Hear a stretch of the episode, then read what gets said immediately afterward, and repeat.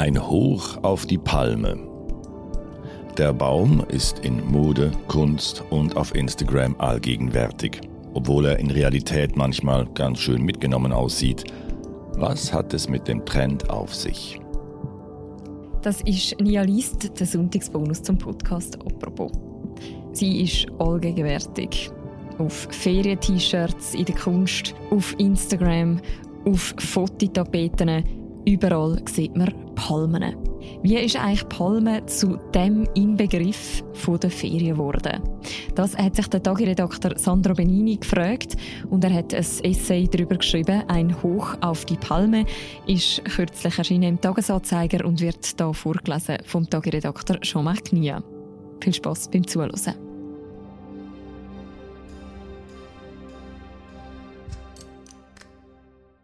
Aufblende Palmen. Danach aufgescheuchte Flamingos, eine Kamerafahrt übers glitzernde Meer, eine Surferin, ein wackelnder Busen im Bikini, natürlich im Close-up. Das muss man als Baumgruppe erstmal schaffen, sich in diesem Feld ganz nach vorne zu schieben. Der Vorspann zur Serie Miami Vice aus den 80er Jahren sagt im Grunde alles über den Rang und die Ikonografie dieses Gewächses aus.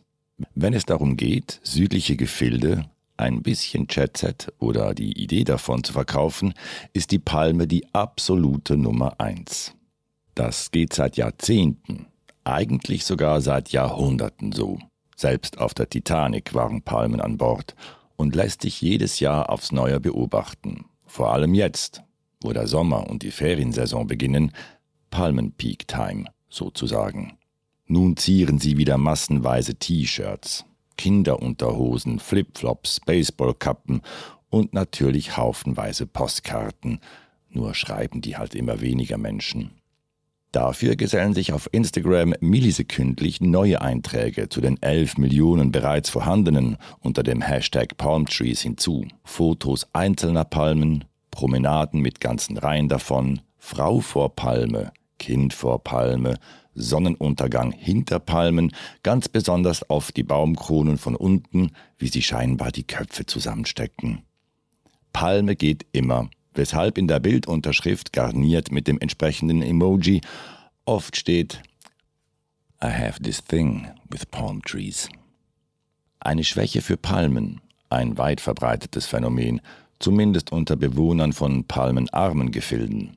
Fragt man dagegen einen Mallorquiner aus Palma nach seiner emotionalen Beziehung zu Palmera, sucht der die Haut des Gegenübers erstmal nach Spuren von zu viel Sonneneinstrahlung ab.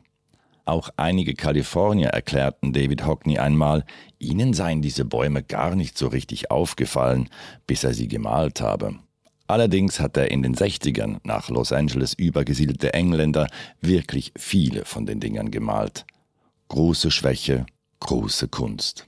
Das Lustige ist, wer jetzt gerade das offensichtlich große Glück hat, unter Palmen zu weilen, aber mal genauer nach oben schaut, sieht dort manchmal ziemlich mitgenommene Exemplare. Spindeldürrer Stamm, die zackige Rinde nur unregelmäßig gestutzt, die Krone irgendwo zwischen derangierter WC-Bürste und ausgefranstem Ventilator. Oder es hängt ein bienenstockförmiger Pfropfen verdörrter Blätter unter der Krone, wie ein Vollbart, der immer länger wird. Diese Exemplare schaffen es natürlich nie auf das Design einer Unterhose und irgendwie auch nicht ins kollektive Gedächtnis. Dort existiert keine Vielfalt und Versehrtheit, sondern nur der Prototyp Palme schlechthin. Das Auge registriert die Form, unser Gehirn setzt einen Haken dran, blendet den Rest aus und schüttet bei empfänglichen Personen pauschal einen Schwung Endorphine aus. Eine Palme ist eine Palme ist eine Palme. Und noch sehr viel mehr. Das letzte große Götzenbild nennt sie der Kunsthistoriker Robert Grunenberg. In der christlichen, jüdischen und islamischen Ikonographie steht sie für Frieden, Wohlstand und Fruchtbarkeit. Im biblischen Israel waren Palmwedel ein Ausdruck der Freude. Mit ihnen feierte man Feste und begrüßte den Messias in Jerusalem am Palmsonntag eben. Die Frucht der judäischen Dattelpalme galt in der Antike als Stärkungsmittel für Leib und Seele, weshalb die Kreuzritter sie vor 800 Jahren fast ausrotteten. Grunenberg schreibt, gleichzeitig ist sie ein weltliches Sehnsuchtssymbol für die Tropen, repräsentiert Exotik und Fremde. Gerade im Westen sind Palmen zu einem Sinnbild für Luxus, Freizeit und Reiselust geworden, weil sie am besten dort im Freien wachsen, wo das Wetter schön ist. Kurzum, die Palme ist halt immer zur richtigen Zeit an den richtigen Orten. Und wenn nicht, wurde sie eben dorthin gekarrt.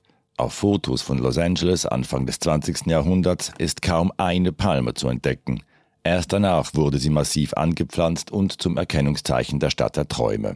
Nicht mal in Palm Springs war die Palme wirklich heimisch. Und auch die palmengesäumte Strandpromenade von Barcelona war vor allem eine Aufforstung in Sachen Glamour zu den Olympischen Spielen 1992. Entsprechend gezielt wurde die Pflanze vermarktet. An kalifornischen Bahnhöfen und Flughäfen ließ man in den 30er Jahren plakativ Palme platzieren, damit Neuankömmlinge sofort in die richtige Stimmung versetzt wurden. Geschafft.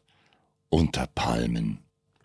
Abgesehen davon muss die Palme jedoch noch etwas anderes haben, das die Menschen seit jeher in ihren Bann zieht. Selbst Humboldt oder Goethe schwärmten von ihr. Sie ist nach wie vor die meist exportierte Pflanze, ziert Plattencover wie Boys Don't Cry von The Cure und natürlich Club Tropicana von Wham. Es ist die Form, die von Natur aus stilisiert wirkt. Jedenfalls bei gesunden Prachtexemplaren wie der kanarischen Dattelpalme mit ihren langen, perfekt gerundeten Fächerwedeln, dazu der Stamm, immer unverzweigt, oft lang und schlank. Ernst Jünger erkannte in ihrem majestätischen, sich nach oben hin verjüngenden Wuchs das Urbild der Säule. Das Gesamtpaket erscheint vielen Betrachtern unverkennbar fallisch oder ejakulierend, wie Hockney die visuelle Qualität der Palme einmal nannte. In jedem Fall sticht sie in der Pflanzenwelt und im Stadtbild heraus wie eines dieser hochragenden Werbeschilder. Deshalb ist sie der perfekte metaphorische Platzhalter in der Ferienwerbung, eine der meistverkauften Fototapeten und beliebtes modisches Accessoire. Bei Saint Laurent verschmilzt sie mit dem Logo des Labels zu Ohrhängern und Taschenschließern. In den Männerkollektionen sind Bloussons, Shirts und Rucksäcke mit dunklen, mondänen Palmen bereits Klassiker. Auch beim italienischen Label Palm Angels geht es nicht nur um die Liebe eines Sommers. Der Mailänder Designer Francesco Ragazzi benannte seine Marke nach den Skatern in LA. Sie skateten unter den Palmen und sahen dabei wie Engel aus, fasste er die Namensfindung einmal zusammen. Doch das Symbol hat eine Kehrseite. Wo viel Sonnenschein ist, gibt es bekanntlich auch Schatten. Die Palmenstadt Los Angeles verspricht Glanz und Ruhm, kann aber auch den tiefen Fall bedeuten. Der schöne Schein ist auf Dauer eine Illusion. Irgendwann wird es selbst in Palmenheimen Nacht. Und wenn es nach dem Schriftsteller Brad Easton Ellis geht, sitzen dort oben Vampire in der Krone. Künstler wie Ed Ruscher, den das schicke und aalglatte Kalifornien mit seinem schnellen Leben in den 50ern angezogen hatte, begannen bereits in den frühen 70er Jahren mit der Entmystifizierung der Palme.